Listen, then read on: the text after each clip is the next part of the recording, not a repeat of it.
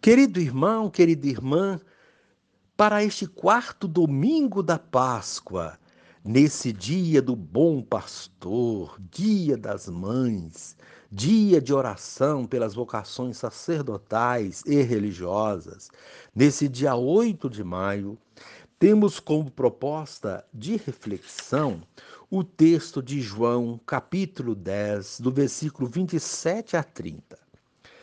Naquele tempo, disse Jesus: As minhas ovelhas escutam a minha voz. Eu as conheço e elas me seguem.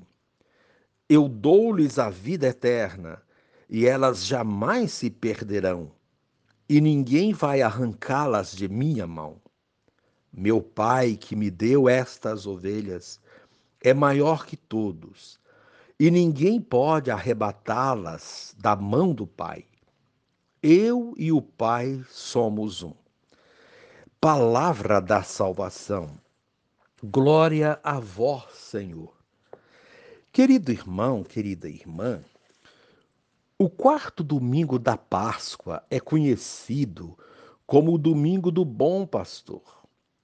Nos três anos do ciclo litúrgico, é lida uma passagem do capítulo 10 do Evangelho de João. O capítulo do Bom Pastor é um alerta sobre os maus pastores do tempo da comunidade joanina e ao longo da história da humanidade. Se há bons pastores, isso é sinal de que há também maus pastores. É importante distinguir o bom pastor do mau pastor. O texto de hoje apresenta algumas características do bom pastor. Ele conhece seus seguidores, é capaz de doar a própria vida em favor deles, tem cuidado especial com cada um em particular, Diante desse cuidado todo do bom pastor, seus seguidores escutam sua voz e seguem suas pegadas.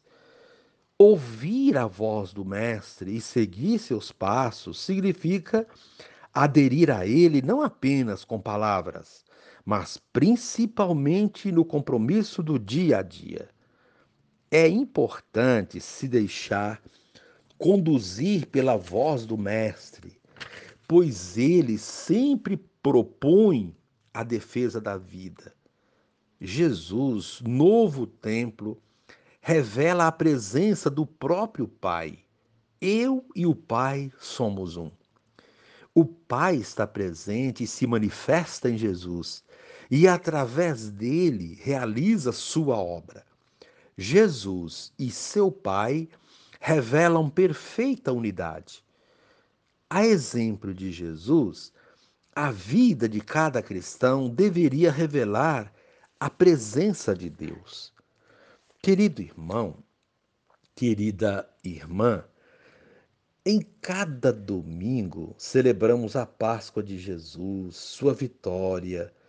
Por sua Páscoa, ele nos abriu as portas da comunhão com Deus, nos constituiu o povo da nova aliança. Nós somos as ovelhas do seu rebanho, rebanho que ele defendeu com sua vida. Assim hoje o contemplamos como bom pastor. O povo judeu conhecia bem o relacionamento próximo e afetuoso do pastor e seu rebanho, e a diferença entre pastor e mercenário. Jesus conhece cada um de nós, nos chama pelo nome, nos comunica a vida eterna. A nós, suas ovelhas, cabe ouvir sua voz e segui-lo. Em meio a tantas vozes e apelos, somos chamados a distinguir e seguir sua voz. Importa conhecer sempre mais sua palavra e seguir com ele no seu rebanho querido irmão, querida irmã, a proposta desse dia, rezar pelas vocações, pedindo bons pastores para o rebanho. E neste momento, reze assim comigo. Mestre e pastor, acolhe-nos entre as ovelhas que ouvem tua voz e te seguem por toda parte. Queremos participar da tua vida e ganhar a vida eterna que prometes e concedes aos que te são fiéis. Amém. Querido irmão, querida irmã, dando continuidade à reflexão da palavra de Deus, da liturgia desse quarto domingo da Páscoa, esse domingo do Bom Pastor, desse dia 8 de maio, dia das mães, dia de oração pelas vocações sacerdotais e religiosas, você poderá acompanhar na sua Bíblia os textos, Atos dos Apóstolos, capítulo 13, o versículo 14, depois os versículos 43 a 52. A segunda leitura, Apocalipse 7, versículo 9, o 14 a 17. O Evangelho de João, capítulo 10, versículo 27 a 30. Rezar o salmo responsorial, o salmo 99.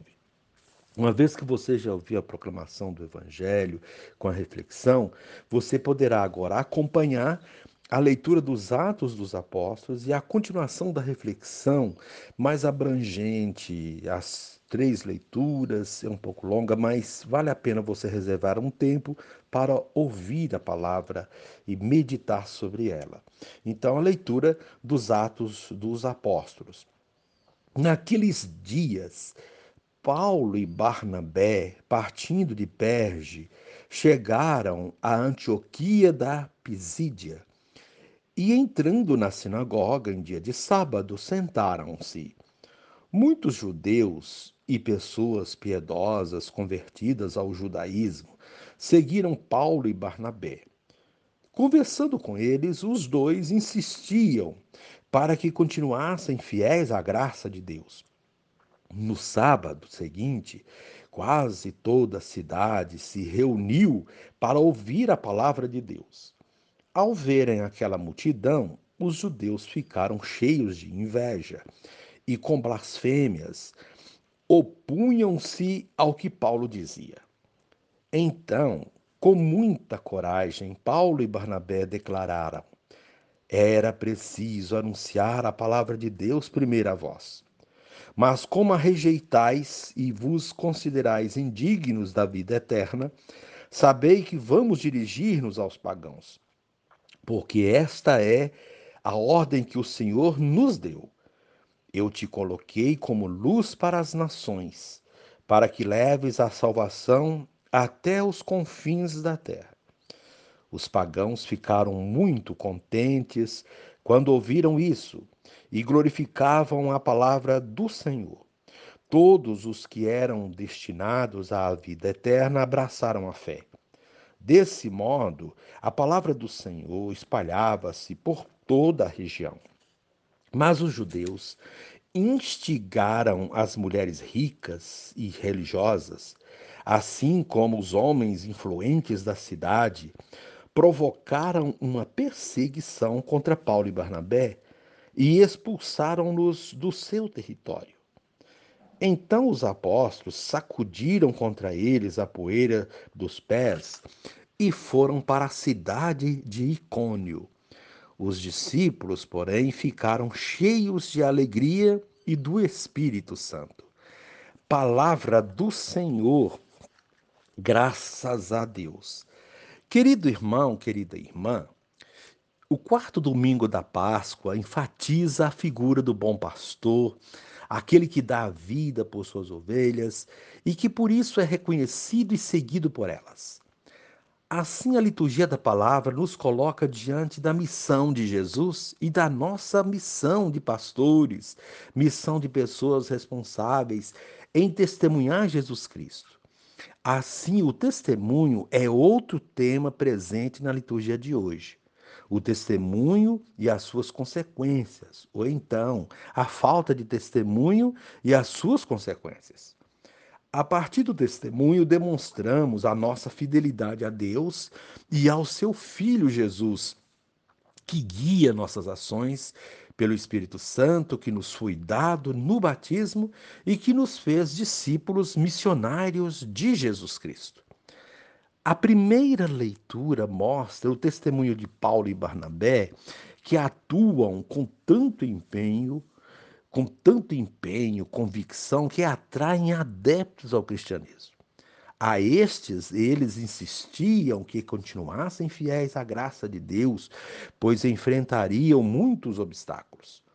Comumente, quando nos encantamos com uma mensagem, um projeto ou uma doutrina, imaginamos que seja algo fácil, porém não podemos ser ingênuos a tal ponto, pois tudo tem desafios e com o cristianismo não é diferente. Quantos desafios os apóstolos e os primeiros discípulos tiveram?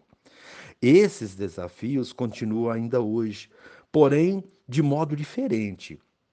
Quem quiser viver plenamente o cristianismo, em qualquer época, vai ter que enfrentar muitas dificuldades e perseguições, pois a doutrina cristã incomoda os injustos.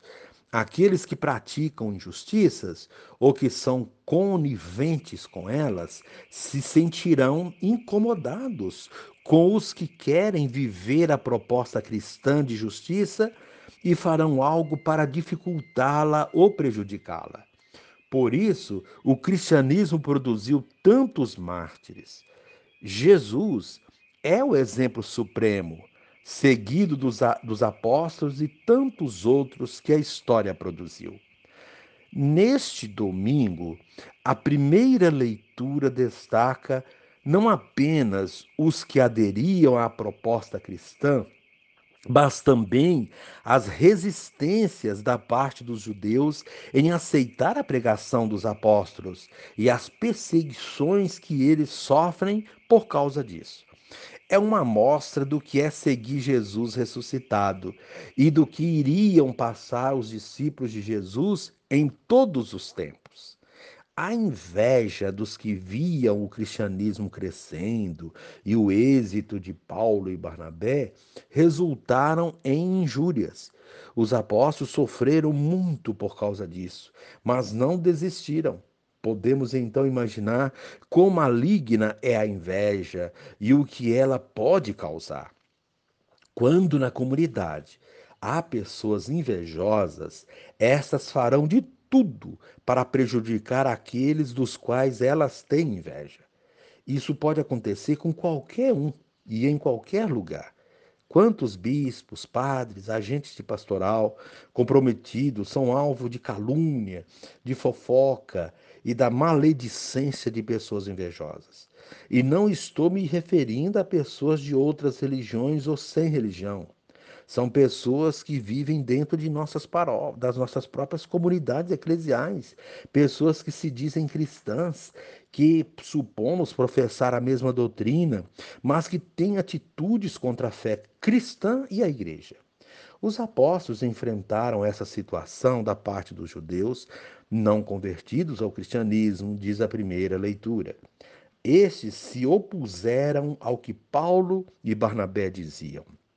Mas Paulo e Barnabé não se deixaram intimidar por isso e disseram que, apesar de os judeus serem os primeiros que precisavam receber a palavra de Deus, pelo fato de a terem rejeitado, essa palavra seria levada aos pagãos. Estes a aceitaram de bom grado, ficando muito felizes em recebê-la. Assim, o cristianismo foi sendo formado, na sua maior parte, por pagãos que se convertiam pelo anúncio dos apóstolos. Os apóstolos agiam como verdadeiros pastores, indo atrás da ovelha perdida, desgarrada ou desviada do caminho e trazendo-a de volta pastores cujas vozes eram conhecidas e reconhecidas e que por isso conquistaram tantas ovelhas, não obstante há as rejeições e perseguições sofridas. Mesmo sendo expulsos, eles não desistiram e mostraram com atitudes de fé e perseverança que é preciso não desanimar na missão. Tudo isso nos mostra que o bom pastor não tem medo do lobo, mas os enfrenta e defende as suas ovelhas. O Evangelho fala da voz do pastor que é ouvida pelas ovelhas que o seguem. O seguem porque a reconhecem, porque se veem identificadas com a voz do pastor. Mostra também que o pastor conhece as suas ovelhas. O bom discípulo missionário de Jesus Cristo reconhece aqueles que são suas ovelhas, mesmo que estejam afastadas, distantes da vida da comunidade. A igreja tem tem proposto, né, nos últimos anos, que nossas paróquias sejam mais missionárias, indo ao encontro dos afastados e dos que receberam o batismo, mas nunca tiveram uma participação ativa na comunidade. Em vista disso, com a, pastoral, com a pastoral da visitação e com outros meios missionários, a igreja busca sair de seus muros, sair de entre os quatro paredes de seus templos e ir até as pessoas nos seus lares, nos seus lugares de trabalho, de lazer e, sobretudo, nos lugares onde vivem os marginalizados. Essa é a atitude do bom pastor ou de uma igreja que se preocupa com o seu rebanho. Não podemos ficar esperando que as pessoas venham até nós. O pastor é aquele que busca as pessoas, que as conduz, que guia seus passos, que lhes dá assistência religiosa e espiritual e se compromete com a sua com as, com as causas sociais que provocam afastamento e outras situações de exclusão. Assim, a liturgia de hoje, sobretudo o Evangelho, toca naquilo que é mais urgente em, nossas, em nossa igreja, a sua renovação, ou a renovação de suas estruturas.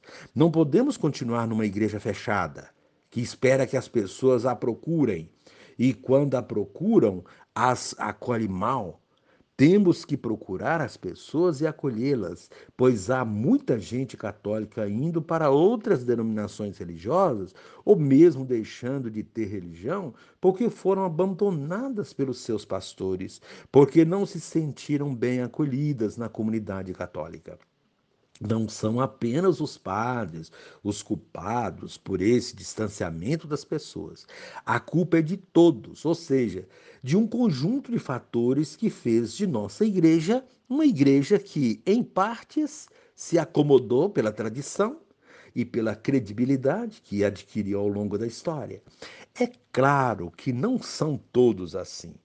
Há muita gente empenhada na missão e dando a vida pela vida dos seus, mas ainda há também muita gente fechada em si mesma, no seu conceito reduzido de igreja e de missão, que não consegue romper a barreira que impede de chegar aos outros. Os apóstolos nos deram exemplos importantes que podem nos ajudar nesse processo de renovação e o evangelho de hoje também.